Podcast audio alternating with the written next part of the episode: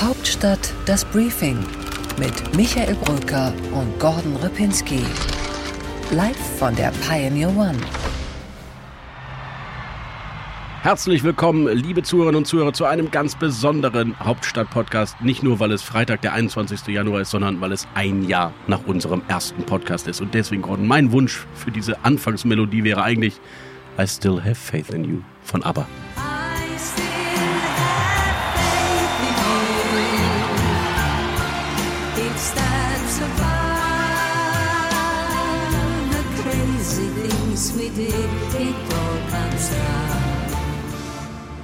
Ja, das ist ein schönes Lied. Herzlichen Glückwunsch auch von meiner Seite an uns selbst, hätte ich fast gesagt. Herzlich willkommen zu diesem Hauptstadt-Podcast. Ein Jahr tatsächlich, nachdem wir hier gestartet sind. Wir sind ganz romantisiert und äh, es gibt natürlich nur einen Song, den man an dieser Stelle spielen kann, nämlich diesen. Now this looks like a job for me, so everybody just follow me, 'cause we need a little controversy, 'cause it feels so empty without me. I say. Es war klar, dass Gordons Spotify-Playlist immer nur aus diesem einen Song besteht. Aber ich wünsche dir auch trotzdem alles Gute zu diesem Einjährigen mit Michael Bröker. Ich, Ich hoffe, wünsche dir auch alles Gute. du hast viel gelernt in diesem zurückliegenden Viel Jahr. habe ich gelernt, ja. Ich habe viel über mich selbst und über mein eigenes Zen und äh, meine eigene Mitte gelernt, die ich immer wieder suchen muss hier im Gespräch mit dir. Gordon Repinski, der Buddha der Berliner Republik. Und meine Damen und Herren, wir haben heute wirklich etwas Besonderes vor. Nicht nur in diesem Opening, sondern auch später. Denn es ist unser Jubiläumspodcast. Und deswegen wollen wir Sie heute mitnehmen auf eine kleine Entdeckungsreise in die Kulisse dieses Podcasts. Wie entsteht er? Was haben wir eigentlich gelernt? Was haben wir falsch gemacht? All das heute hier im Hauptstadt-Podcast. Und wir haben uns mal überlegt, dass wir sie tatsächlich äh, hineinblicken lassen in unsere Arbeitsprozesse. Erst einmal, womit fangen wir an? Erstmal damit, dass wir das jetzt hier ähm, gar nicht mehr zum Beispiel mit einem Skript machen, diesen Podcast, sondern wir haben am Anfang, wir haben Stimmt. experimentiert mit Skripten. Ne? Das können wir jetzt ja mal verraten. Stimmt, man muss ja wissen, wir geben jetzt mal wirklich Einblick auch in unsere eigene Podcast-Werdung. Wir sind ja zwei alte Printhasen, die Podcast nicht wirklich konnten und erst mal lernen mussten. Und so haben wir uns am Anfang entlang gehangelt von einem Skript und abgelesen und dabei versucht so zu wirken, als würden wir nicht ablesen. Heute lesen wir gar nicht mehr ab und wirken so, wie wir wirken. Ja, wir haben es am Anfang in zwei verschiedenen Methoden versucht. Einmal haben wir es versucht, ganz frei zu machen. Da haben wir erstmal so begonnen, dass wir einfach losdiskutiert haben. Da haben wir gemerkt, dass wir uns gelegentlich verirrt haben äh, im Niemandsland der Debatten, was ja mit dir sehr gut immer möglich ist. Ja, Gordon, mach weiter. Ich bin heute in Jubiläumsmodus und da streite ich ungern. Schön. Und irgendwann haben wir dann, das verraten wir jetzt mal, das Handwerk unseres Podcastens. Irgendwann haben wir dann uns nur noch vorher überlegt, was sind die Punkte, über die wir diskutieren wollen. Haben auch mal geschaut, wo wird es eigentlich kontrovers und wo nicht. Ja, und dann wurde es gelegentlich sehr Wurde kontrovers. gelegentlich Aber noch kontrovers. bevor es bei uns kontrovers wurde, haben wir, und da bin ich wirklich sehr stolz drauf, weil du hattest ausnahmsweise in deinem Leben eine wirklich gute Idee und ich hatte ausnahmsweise vielleicht auch meine persönliche Jahrhundertidee, denn wir hatten Ideen, wie wir diesen Podcast strukturieren. Und als ich dich anblickte bei unserer ersten Diskussion, war mir klar, wir brauchen zwingend eine Rubrik What's Left, What's Right. Du in deiner linken Bubble immer wieder mit denselben Argumenten und ich als Mann der Mitte, aber gerne auch mal What's Right. Da hatten wir schon die ersten wunderbaren Rubriken und du als Mann der Tiefe und der Substanz hast natürlich sofort aus deiner amerikanischen Wahlkampfwelt und Campaignwelt, die du kennst, den Begriff Deep Dive für unsere Mitte genommen in unserem Podcast. Und ich finde, das sind Dinge, die werden wir jetzt unser Leben lang machen. Genau, und den Deep Dive äh, Copyright, den gebe ich gleich erstmal ab an Julius Vandela, mit dem ich, lieber Julius, das war eine tolle Zeit, das Race to the White House gemacht habe, damals, äh, als ich mit einem konstruktiven, sympathischen und charmanten Partner gepodcastet habe. Aber ähm, das müssen wir hier an dieser Stelle einmal sagen. What's Left und What's Right, das ist Michael Brücker gewesen. Diese fantastische Idee, wunderbar. Und, Ja, vor allen Dingen ist sie sehr beliebt. Also ich glaube, äh, vielleicht hat das mit dem Podcast bei uns auch deswegen jetzt am Ende nach einem Jahr funktioniert, weil wir unsere Rollen auch gefunden haben. Allerdings, Gordon, und das tut mir leid, aber die Wahrheit ist auch, wir sind uns auch erstaunlich oft immer wieder mal inhaltlich einig. Da hast du recht. Genau, das funktioniert alles nicht so richtig. Ja, einverstanden. Leider kann ich dir nicht ganz äh, widersprechen. Genau, Gordon. Ja, da hast du völlig recht, das glaube ich auch. Ja, das stimmt. Das stimmt, Michael. Wir stimmen uns gelegentlich zu, aber eins ist mir ja immer wieder äh, wichtig als Stimme der Vernunft, als Stimme der Mitte, dass ich nicht dir durchgehen lasse, deine liberal-konservative Erzählweise, äh, dass du da irgendwie definierst, was die Mitte ist. Ich äh, nehme die Mitte für mich auch in Anspruch. Wir ringen also immer wieder um die Mitte und dabei ist in der Mitte ja eigentlich ein junger Mann, der diesen Podcast äh, vor allem produziert. Den stellen wir ihn auch gleich vor. Also Sie sehen, liebe Zuhörerinnen und Zuhörer, Sie hören, dies ist wirklich ein Insider-Podcast. Aber die schönsten Momente waren ja dann doch, wenn wir festgestellt haben, äh, dass wir uns in eine Kontroverse begeben müssen über ein politisches Thema oder einfach so, weil wir Lust hatten, uns ein bisschen verbal zu betteln. In der SPD weiß man gar nicht, wohin mit sich vor Glück, denn so ein Momentum hat man das letzte Mal erlebt im Schulz-Hype. Ich will ja sofort, sofort mal Wasser in diesen Wein schenken, weil ähm, Olaf Scholz liegt jetzt gerade in einer einzigen ähm, Umfrage bei einem Wert, bei dem selbst Martin Schulz am Ende noch drüber lag. Das war nun wirklich das Erwartbarste der Berliner Republik. Das war völlig klar, dass die kritischen Geschichten jetzt kommen. Die Wahrheit ist doch, da haben sich manche schon die Frau Baerbock ins Kanzleramt hineingeschrieben und, und es ist in heute so, dass Frau Baerbock ein wenig mich an den Riesen Turtor erinnert. Je näher man ihr kommt, desto kleiner wird sie. Naja, also wenn du jetzt die Fehler meinst und dann vielleicht dir anschaust, was sie in der einen oder anderen Talkshow Unglückliches gesagt hat, dann würde ich sagen, da holt sie bestenfalls gegenüber den unglücklichen Äußerungen von Armin Laschet auf. Also ich kenne niemanden in der Werteunion, habe tatsächlich auch noch nicht mal mehr, doch vielleicht einmal zwischen Tür und Angel mit Herrn Mitsch gesprochen. Ja, und mit Herrn Maaßen hast du auch gesprochen. Ja, der ist nicht Mitglied der Werteunion, der ist sogar der Erste, der sich distanziert hat.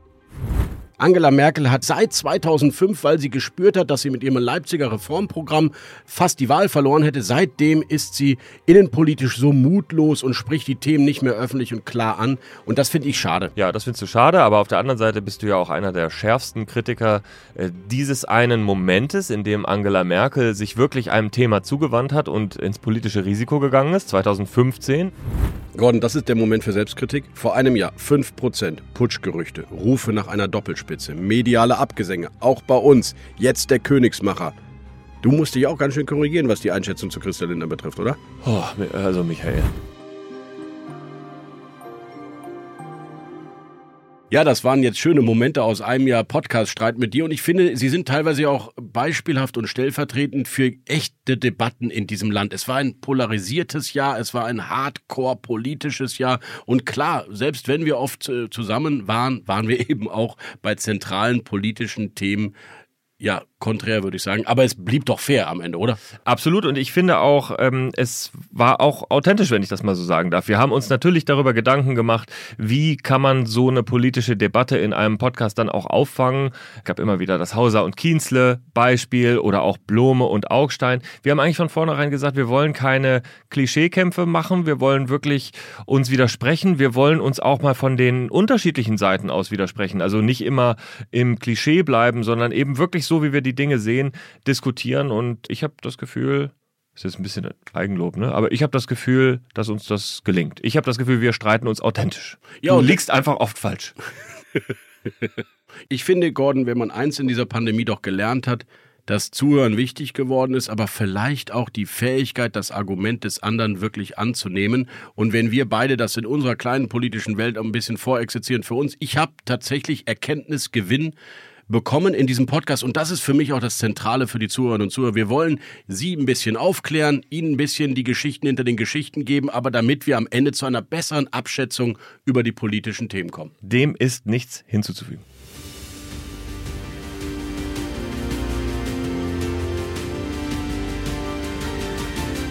Unsere weiteren Themen heute. Im Deep Dive geht es natürlich auch um unsere Fehler in diesem Podcast, aber auch um unsere Top-Interviewpartner und was wir rückblickend eigentlich besonders spannend fanden. Ja, ein echtes Best-of und unser Interview der Woche, hätte ich fast gesagt, aber es ist es gar nicht, ist ein Inside-Gespräch mit unserem wunderbaren Podcast-Redakteur Ferenc Reinke. Aber ein richtiges Interview der Woche gibt es natürlich auch noch.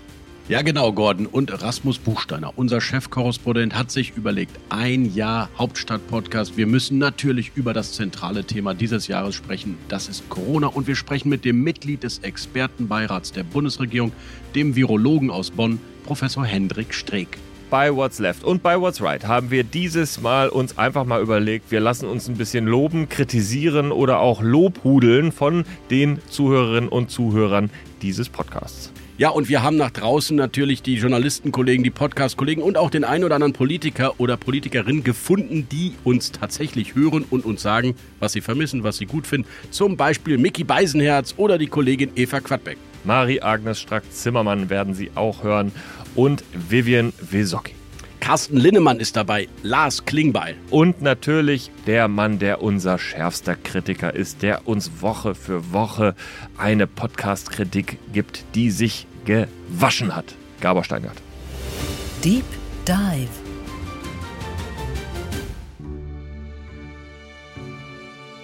Gordon, lass uns ein wenig schwelgen, nostalgisch werden und zurückblicken auf unseren allerersten Podcast. Den wir begonnen haben mit einem Interview, wo wir wirklich beide nicht gedacht haben im Januar äh, 2021, dass es der nächste Bundeskanzler werden würde. Ja, verrückt. Wir hatten tatsächlich, also Gordon hatte Olaf Scholz als ersten Interviewpartner in unserem Hauptstadt-Podcast am 17. Januar 2021. Wer hätte das gedacht? Und wir beide waren uns im Opening, man hört das ja manchmal dann doch noch gerne nach, eigentlich uns ziemlich einig, dass er kaum eine Chance hat. Er selbst hat dran geglaubt.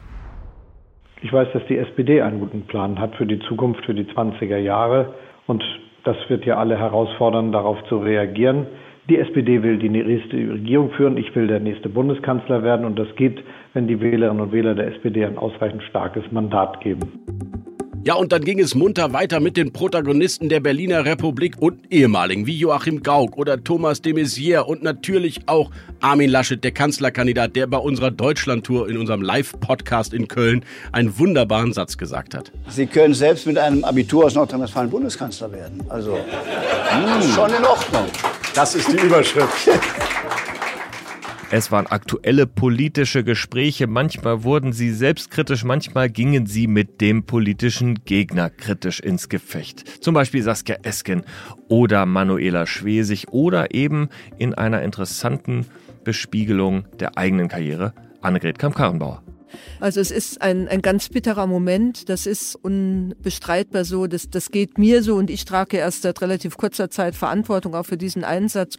Der Druck der Taliban ist enorm, das zeigt aber auch, dass trotz unserer Präsenz, der internationalen Präsenz in Afghanistan in den letzten Jahren, die Taliban augenscheinlich die Möglichkeit hatten, sich in der Fläche weiter zu konsolidieren, um dann aus dieser Position heraus jetzt auch die Angriffe zu starten. Ja, uns war wichtig, Gordon, das kann ich glaube ich sagen, ähm, das hast du bei Annegret Kamm-Karrenbau, aber auch bei Peter Tauber vorexerziert, dass wir versuchen in unseren Interviews auch ein paar persönliche ja, Gefühlslagen dieser Protagonisten zu bekommen, wie zum Beispiel bei Jens Spahn, dem Pandemieminister vor Karl Lauterbach. Er hat uns dann auch mal selbstkritisch gesagt, was er so für Fehler gemacht hat. So, ich akzeptiere, dass auch ich Fehler gemacht habe und falsch gelegen habe. Und das, was ich mir selbst am wenigsten äh, mit, mit, mit gut klarkommen kann, verzeihen wir jetzt ein Wort dazu. Ich habe äh, Anfang September gesagt, äh, noch zu den Ländern in einer Schalte, lasst uns doch die Impfzentren nutzen, um die über 60-Jährigen zu boostern.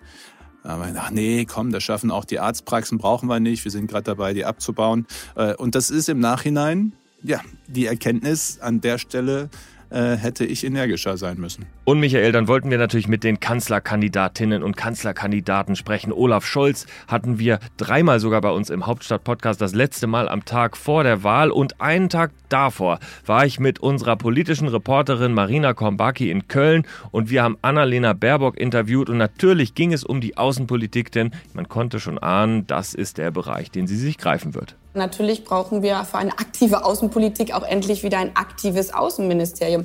Und es wird Zeit, dass äh, Deutschland sich äh, im Hause Europas wieder aktiv einbringt und zum Beispiel dafür nicht nur wirbt, dass äh, Europa jetzt einen Green New Deal schafft, sondern eine transatlantische Partnerschaft für Klimapolitik zwischen Europa und den USA aufgelegt wird.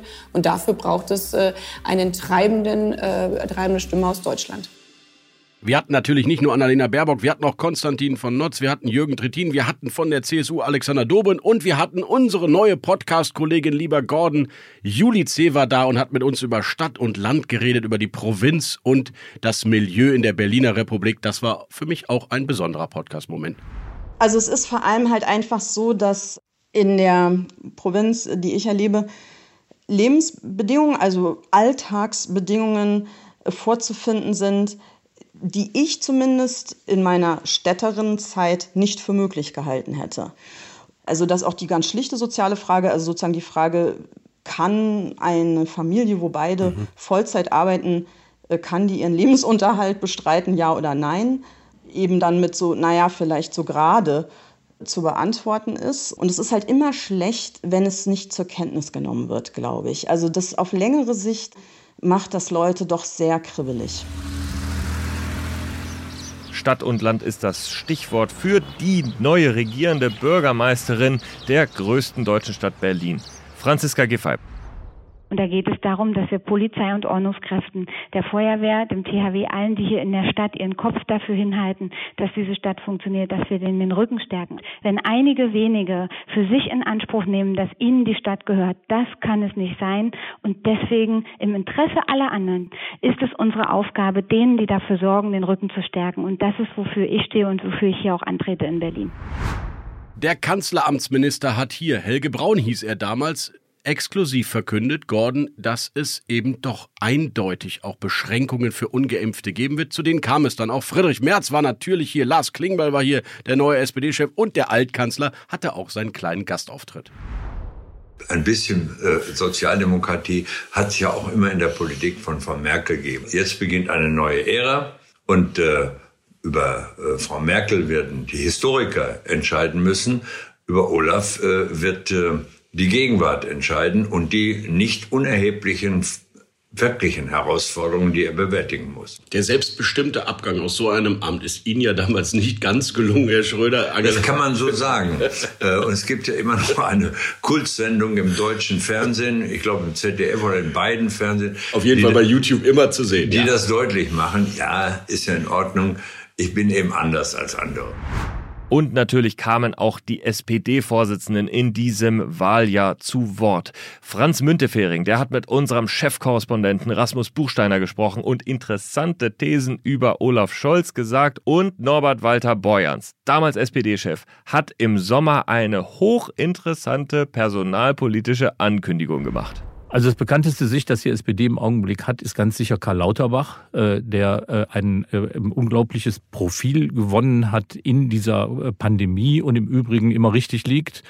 Und ich weiß, dass nicht nur Karl Lauterbach mit Saskia Esken und mir und Olaf Scholz viel Kontakt hat, sondern auch mit den Ministerpräsidentinnen, Ministerpräsidenten, auch mit der Kanzlerin.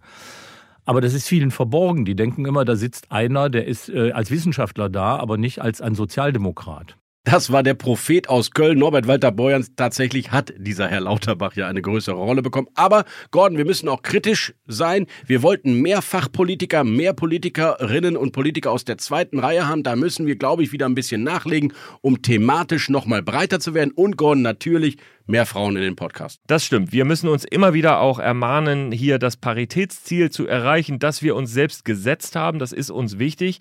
Wir haben äh, in unserem Briefing aus der Hauptstadt, das es jeden Morgen auf The Pioneer gibt, zum Beispiel auch Rubriken, die wir ja auch versuchen, paritätisch äh, zu äh, erfüllen. Und genauso müssen wir das hier auch immer wieder machen. Jedenfalls bleibt es dabei, liebe Zuhörerinnen und Zuhörer, das Interview der Woche ist für uns natürlich der kleine Interview-Deep Dive, den wir Ihnen anbieten werden. Wenn Sie Lust haben, uns zu sagen, wen wir unbedingt mal sprechen sollten, schicken Sie Gordon Repinski gerne eine E-Mail an g.repinski.mediapioneer.com. Und was richtig schön ist, ist, dass wir uns in diesem Podcast, äh, äh, lass uns das nochmal machen, äh, nie versprechen. Also fast nie zumindest, oder? Sie hören selbstverständlich immer nur das, was Sie hören sollen, liebe Zuhörerinnen und Zuhörer. Und deswegen wird es Zeit, erneut noch einmal selbstkritisch zu werden. So reden wir natürlich nicht wirklich immer, denn wir verhaspeln uns ganz ordentlich. Ja, für mich wirkt das wie ein echtes Scharmützel in der Koalition, die sich da quasi gegenseitig äh, den, äh, den äh, stinkenden, den stinkenden Fisch zuschmeißen. ja, genau. Ja, genau. Ja, für mich Ja. wirkt das wie. ist, ist das so, oder? Ja, ja, klar. Sagt man das? Ja, kannst du. Oh, hat sich die Kanzlerin schon zur Maskenaffäre geäußert? Nein, aber irgendwie passt es. Na, mach ich nochmal. Derzeit ist der junge Mann sucht- und drogenpolitischer Sprecher der Landtagsfraktion. Oh, Entschuldigung. Ja, man sagt ja bei der Bundeswehr, eigentlich äh, gibt es ja so eine Regel, die lautet. Mach ich nochmal, es war verstolpert. Bei der Bundeswehr. Ja, wir machen einfach. Ich mache das nochmal, Gordon, was ich gerade gesagt habe. Ja, es sind die drei Nordländer, Manuela Schwesig in äh, Mecklenburg-Vorpommern, Daniela Günther. Quatsch.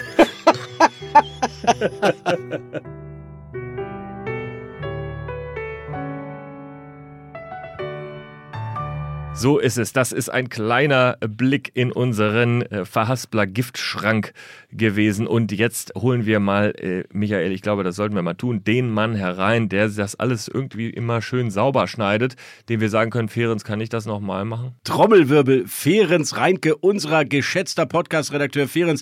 Hallo, herzlichen Gruß auch an alle Hauptstadthörern äh, von mir. Da ist er, Da Ferenc. ist er. Ferenc, der wahre. Star. Der wahre Kommt Star auf, dieses. Podcasts. Ferenc, sag mal, wie schwer ist es wirklich mit uns?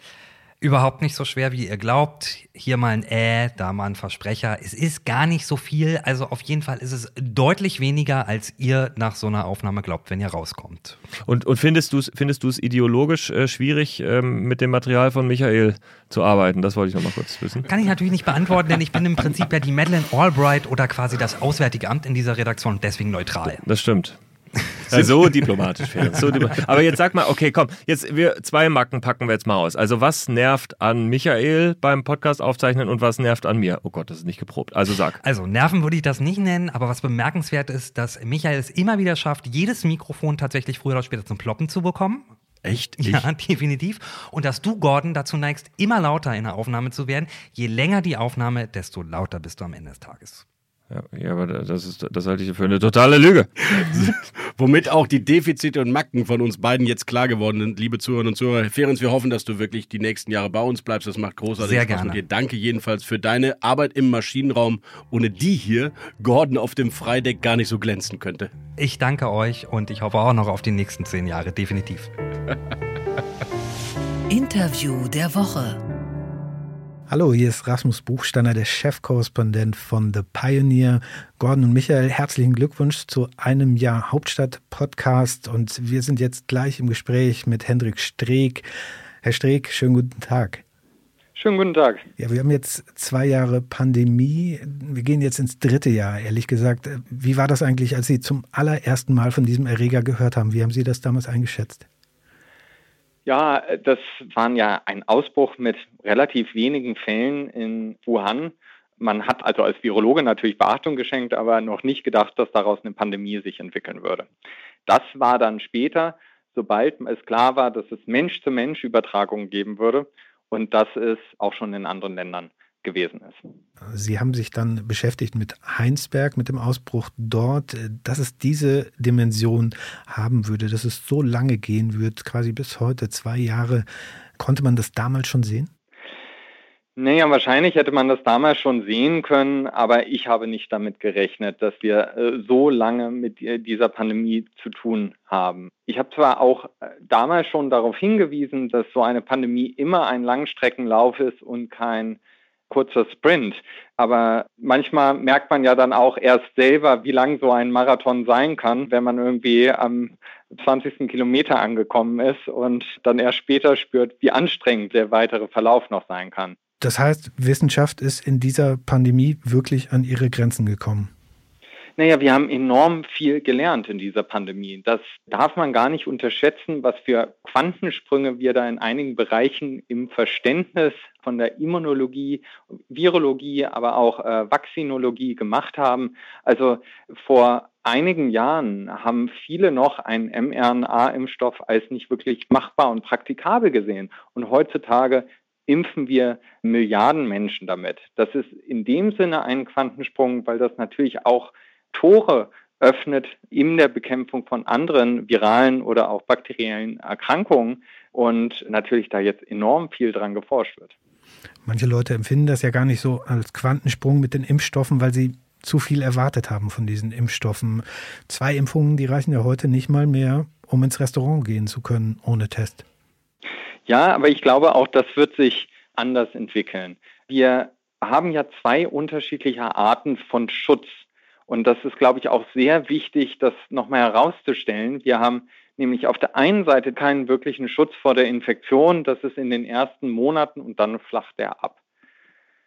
Aber wir haben auf der anderen Seite den Schutz vor dem schweren Verlauf. Und da sind diese Impfstoffe auch über die drei Monate sehr gut. Und bei der jüngeren Bevölkerung sehen wir eigentlich auch, dass über ein Jahr immer noch ein sehr guter Schutz vor einem schweren Verlauf da ist.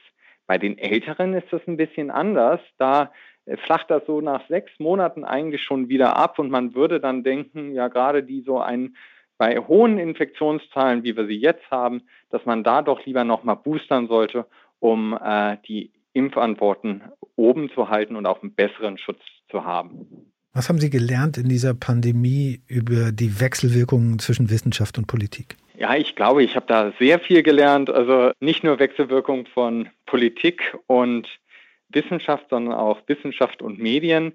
Das Hauptproblem, glaube ich, in der Kommunikation von der Wissenschaft mit Politik oder Medien ist, dass einfache Antworten gesucht werden. Und die Wissenschaft kann eigentlich fast nie ein Schwarz-Weiß, ein Ja-Nein-Antwort geben. Man sieht das meistens oder spürt es meistens als Wissenschaftler daran, dass man etwas sagt und dann zu einer verkürzten Überschrift formiert wird, wo man dann dahinter steht und so habe ich das doch gar nicht gemeint oder gar nicht gesagt. Und das ist in gewisser Weise auch mit der Politik so. Die will natürlich zum Beispiel jetzt eine Antwort darauf haben, wie geht es weiter wann wird die Welle brechen, wann gehen die Fallzahlen runter. Aber so eine Trendumkehr von Fallzahlen ist ganz schwer vorherzusagen. Wenn wir das nämlich machen könnten. Warum ist das eigentlich so schwer? Ja, naja, aber das kann man ja aus der Ökonomie auch hervorleiten, auch wenn man sagt, da muss es in den Aktien ja irgendwann eine Trendumkehr geben. Das können wir ja auch schwer vorhersagen. Wenn wir das vorhersagen könnten, dann wären viele Menschen sehr reiche Menschen. Macht ein Minister, der gleichzeitig Mediziner und Wissenschaftler ist, macht er anders Politik in der Pandemie, besser Politik oder zweifelt er zu sehr und vertieft sich im Zweifelsfall nochmal mehr in die Studien? Nun, also ähm, unser neuer Bundesgesundheitsminister hat ja einen schweren Start, muss man sagen. Also er fängt ein großes Amt an mitten in einer Pandemie und hatte gar keine Einarbeitungszeit, um zum Beispiel auch alle Mitarbeiter im Gesundheitsministerium kennenzulernen. Ich glaube, es ist schwer, da dann auch erstmal den Hut abzulegen als Wissenschaftler und Arzt und dann in diesen Verwaltungsapparat reinzukommen. Ich glaube, wir müssen ihm da einfach auch ein bisschen Zeit geben, dass er sich da wirklich reinfinden kann, weil er sofort ja in die Pandemiebewältigung einsteigen musste. Sie glauben, Stand jetzt, muss man ja immer sagen, in dieser Pandemie, dass 2022 wirklich äh, das Jahr des Übergangs in endemische Zustände werden kann, in eine neue Normalität. Ja, aber man muss auch dazu sagen, also wir sind schon in einem Übergang von der Pandemie in eine Endemie, weil wir genug Grundimmunität in vielen Bereichen bereits haben. Aber man muss auch dazu sagen, dass Endemie bedeutet nicht gleich, dass das Virus dann weg ist, sondern es wird auch weiterhin zu Infektionen kommen und es wird auch weiterhin äh, mal zu einem schweren Verlauf kommen.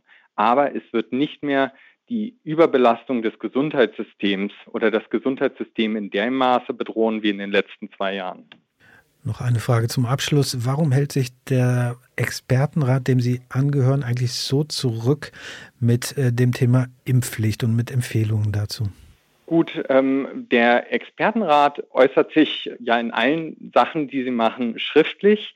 Die Fragen zu der Impfpflicht sind im Grunde ja politische Fragen. Wir geben unsere wissenschaftlichen Einschätzungen zu bestimmten Themenkomplexen. Wir mussten ja uns da auch erstmal reinfinden, aber solche Fragen wie die Impfpflicht, aber auch Genesenenstatus sind im Grunde Fragen, die am Robert Koch Institut oder aber in der Politik angesiedelt sind und damit nicht in der Aufgabe des Expertenrats. Und da hört auch die Ratschlagsfähigkeit der Wissenschaft dann auf.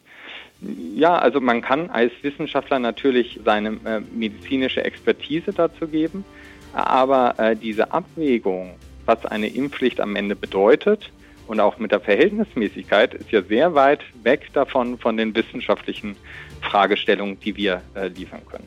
Herr Professor Strick, herzlichen Dank für das Gespräch. Sehr gerne. What's left? What's right?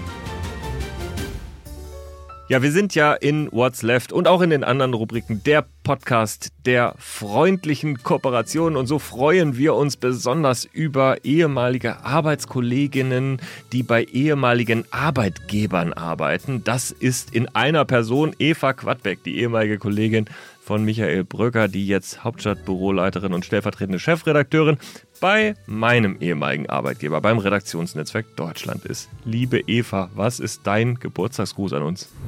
Wenn ich bei der Konkurrenzbeobachtung etwas hören möchte, was mich auch inhaltlich weiterbringt, dann höre ich den Hauptstadt-Podcast von Michael Bröker und Gordon Repinski. So, und nur um das klarzustellen, diese tolle Werbebotschaft dürft ihr genau einmal für euer Jubiläum verwenden und auf gar keinen Fall im Sommer per Megafon auf dem Schiff abspielen. Bis dann, tschüss. Eva Quadbeck, wie immer charmant, aber eben auch ganz sanft kritisierend. Ich habe dann direkt mal bei Mickey Beisenherz angerufen, weil wir wissen, dass er der zweitbeste Politik-Podcaster in Deutschland ist und er uns wirklich regelmäßig hört. Was er uns zu sagen hat zum Jubiläum, hören wir jetzt.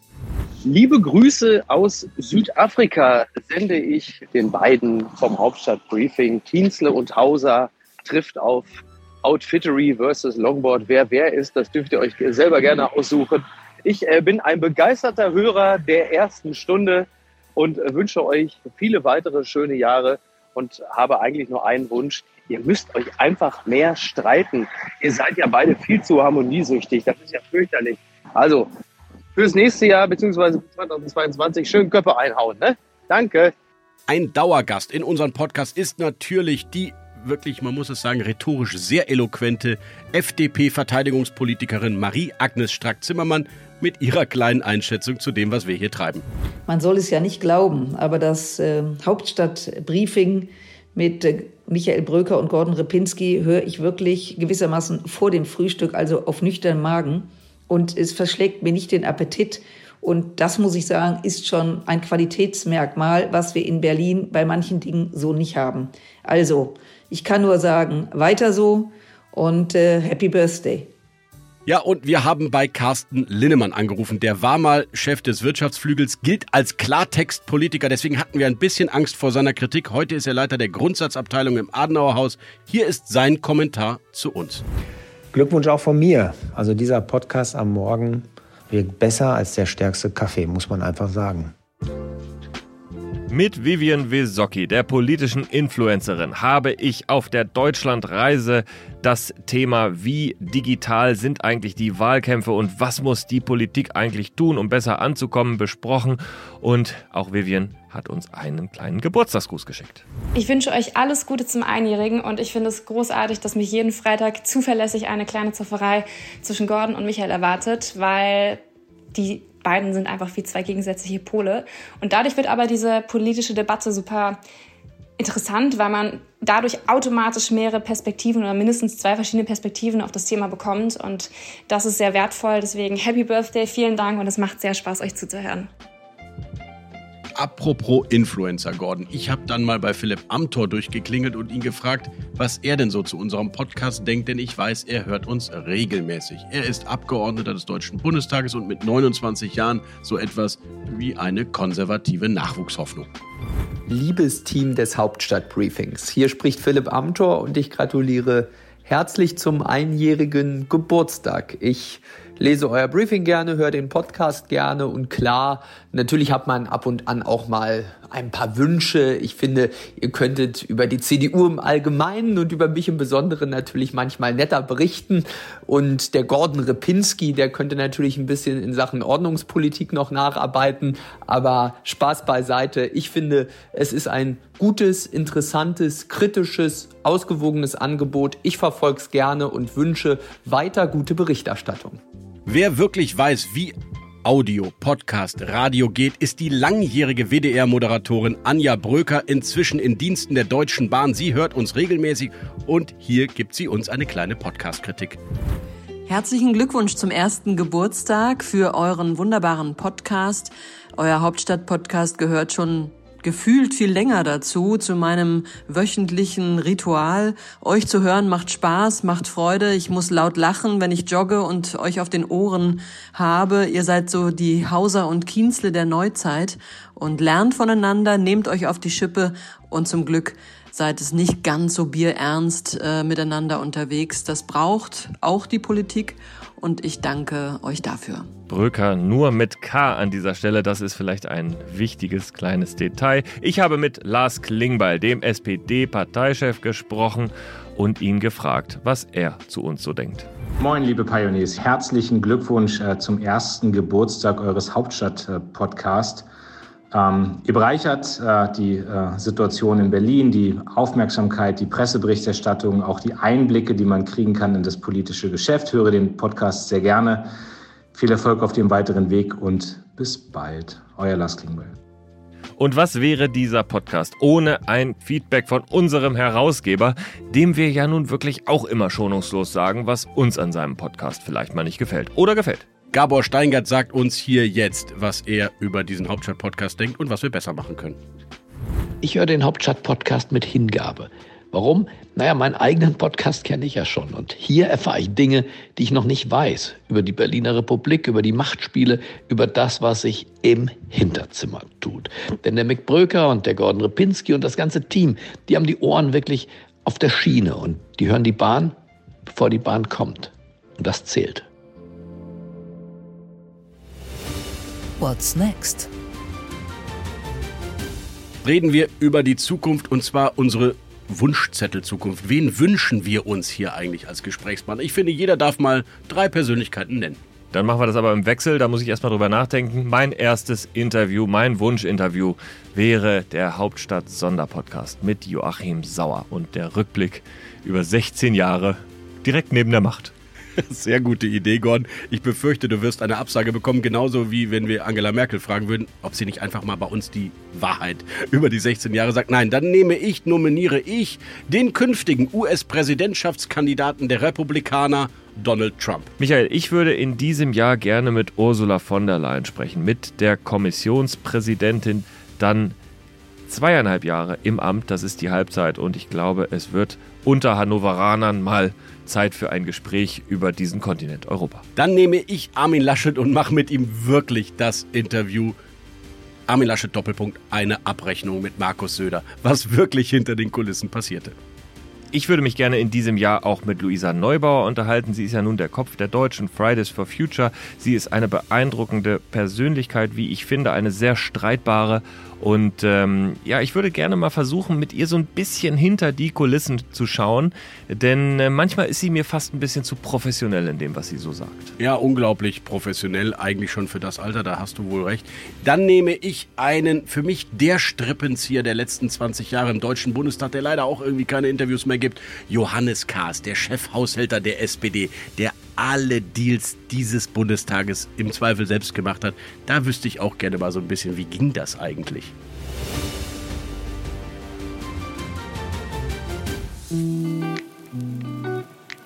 Gordon, das waren unsere Wunsch-Interviewpartner. Ich finde, wir sollten diesen Podcast beschließen mit dem Wunsch, den wir gegenseitig haben, was wir eigentlich voneinander noch unbedingt wissen wollen. Ja, weißt du, was ich mich immer frage, Michael, du äh, hast ja, du hast mal zu Beginn unserer Arbeitszeit hast du hier ein interessantes Video mir per WhatsApp geschickt. Das zeigt dich auf einer stehenden Welle in Nordrhein-Westfalen. Liebe Zuhörerinnen und Zuhörer, Sie werden sich fragen, wo gibt es stehende Wellen in Nordrhein-Westfalen? Ich frage es mich auch. Kannst du es kurz aufklären? In Langenfeld in Langenfeld. Wo auch immer das ist, das ist äh, jedenfalls in Nordrhein-Westfalen. Und da sah man Michael Bröker in einer ja konzentriert, fokussierten, manche würden sagen erstarrten Position auf dem Surfbrett. Und lange Rede, kurzer Sinn, ich frage mich, kannst du eigentlich wirklich ein bisschen surfen? Selbstverständlich. Und wo habe ich es gelernt? In Malibu, bei Surf Shack. Und ich glaube, es gibt keinen relevanteren Surflehrer als den, den ich damals hatte, als ich dort ein halbes Jahr leben durfte. Ich würde sagen, ich bin ein bisschen eingerostet. Ja, ich bin auch ein bisschen zu dick geworden, aber natürlich kann ich es noch. Und Natürlich nicht so gut wie du wahrscheinlich, denn Gordon Repinski, was Sie gar nicht wissen, nutzt jede freie Minute in seinem Leben, ich glaube seit 32 Jahren, um nach Portugal oder sonst wohin zu fliegen und zu surfen. Warst du eigentlich auch schon mal bei den größten Wellen in Hawaii? Äh, ich war in Hawaii tatsächlich schon. Ich war in Hawaii. Ich habe auch schon am North Shore gesurft. Das klingt jetzt aber dramatischer als es ist. Es war ein einfach normaler bis nicht ganz so großer Tag und da konnte man in, auf einem dieser Breaks auch reingehen. Und dann wollte ich gerne eine der äh, berühmten Wellen auf Maui, nämlich Jaws, äh, sehen. Und äh, Jaws, die Welle, äh, wer das googeln möchte, kann wirklich brachial sein. An dem Tag war es aber einfach nur ein, wie Blaues ein See. Lüftchen. Es war wie ein See, auf den ich guckte. Es brach einfach gar nichts. Aber wo ich tatsächlich zum Beispiel auch noch nicht war, das war in Nazaré bei äh, Lissabon. Die Bilder kennt ja jetzt jeder mit dem Leuchtturm im Vordergrund und diese Riesenwellen. Das habe ich auch noch nicht gemacht. Das wollte ich mir tatsächlich mal anschauen. Dann jetzt hier exklusiv. Was ist das längste, was du auf einem Board gestanden hast? Das kann ich dir tatsächlich sogar zufälligerweise beantworten, weil ich nämlich eine laufende GoPro auf meinem Surfboard hatte und ich konnte mir das danach im Film angucken. Und es waren 56 oder 57 Sekunden auf Bali im Jahr äh, 2015 und es war tatsächlich eine faszinierend lange Welle, die es in Europa so aber auch nicht gibt oder nicht wirklich. Ich weiß, was Sie jetzt denken, liebe Zuhörerinnen und Zuhörer. Er kann wahrscheinlich deutlich besser surfen als Podcasten. Das sei ihm auch wohl benommen. Bei mir ist es ganz klar, wenn ich Sport mache, dann mache ich natürlich den richtigen Sport, den einzigen Sport. Und da, muss ich sagen, hat Gordon ja gar keine Chance gegen mich. Äh, äh, sag schnell, also Hasenzucht. Wie gesagt, die Hasen sind ja leider tot. Der Fuchs hat sie gerissen. Aber nein, ich meine natürlich Fußball. Und wir haben ja dieses Jahr Wir haben- zusammen, wir haben gespielt, zusammen gespielt. Gegen den FC Bundestag. Ich Ja. möchte nur kurz erinnern, 8 zu 1 ging das, glaube ich, aus. Wie viele Tore hat dein Kollege nochmal geschossen? Das waren tatsächlich drei Tore, die der Michael Brücker ist. Er hält mir auch nochmal drei Finger gerade hin. Aber willst Ähm, du nicht erzählen, wie die teilweise und so? Nee, also. Der, nee. der, wer hat dir hinten den Rücken freigehalten? Wolfgang Schmidt? Mm, auch. Auch. Jedenfalls, äh, es gibt eine Wiederholung äh, dieser Mannschaft, die hieß wunderbarerweise FC Wortspieler. Mickey Beisenherz wird diesmal an Bord sein, das hat er uns versprochen. Und Gordon Repinski auf dem Surfboard. Ganz ehrlich, kann man das eigentlich irgendwo bei YouTube sehen? Kann man dich irgendwo sehen, surfen? Nee. Also äh, auf meinem Computer, aber ansonsten ist das äh, geheimes äh, Confidential Material. Ich werde es irgendwann mal leaken, je nachdem, wie er mich hier weiter behandelt. Liebe Zuhörerinnen und Zuhörer, es war schön, diesen Jubiläumspodcast mit Ihnen durchgeführt zu haben. Ich hoffe, wir haben uns nicht zu sehr selbst bespiegelt. Wir versprechen, nächste Woche geht es wieder richtig los, rein in die Politik und raus aus dem eigenen Saft. Wunderbar. Ich danke Ihnen fürs Zuhören, für Ihre Feedbacks auch, liebe Zuhörerinnen und Zuhörer. Das äh, finde ich immer wieder sehr schön und auch wenn ich auf keinen Fall schaffe, alles zu beantworten, wir lesen alles und wir freuen uns weiter über Ihre Feedbacks. g.repinski.mediapioneer.com ist die Adresse. Sagen Sie alles, was Sie schon immer mal sagen wollten und noch viel mehr und wir freuen uns auf die nächste Woche. Tschüss und auf Wiederhören. Adieu. Hauptstadt das Briefing mit Michael Bröker und Gordon Ripinski. Live von der Pioneer One. Es ist besser, falsch zu, zu regieren, als, als nicht. nirgendwo zu regieren. Es ist besser in Baku zu regieren, als in Berlin in der Opposition Es zu ist sitzen. besser, irgendwie zu regieren, als nicht. ich kann auch aufstehen. Dann bin ich auch energischer. Bin ich so energisch wie Michael Dahinter zu kippen. Ah, ach, du So. meinst das Mikro. Ja, oder so wie hier, ne? So, so quer ist auch geil. Dann kann man nämlich drüber gucken. Und wenn ich das mal hier abweichend von dem sagen darf, was ich hier sonst immer in der Woche sage, dann äh, nochmal. nochmal. Gordon will spontan witzig werden. das ist lustig, bin, ne? ja, ja, aber da ist Michael mir dann ins Wort gefallen. Deswegen. Okay, also. Das Mobbing ist ja hier rückwärts gewandt. Ferenc und das Podcast-Team mobbt ja mich ständig. Immer. Das ist ja die Wahrheit. Bei What's Right kümmert sich mein Kollege Michael in der Regel um ein neues Thema, was vom Deep Dive abweicht. Er möchte kreativ sein. Also sag, was ist das Thema diesmal? CDU. Das können wir so nicht. Das können wir so nicht bringen. Wir können es auf jeden Fall bringen. Ich darf nur nicht danach komplett lachen. Okay, okay, also, also- mach's bitte noch. also, okay, wir dürfen aber- schon lachen. Okay. Los, ja.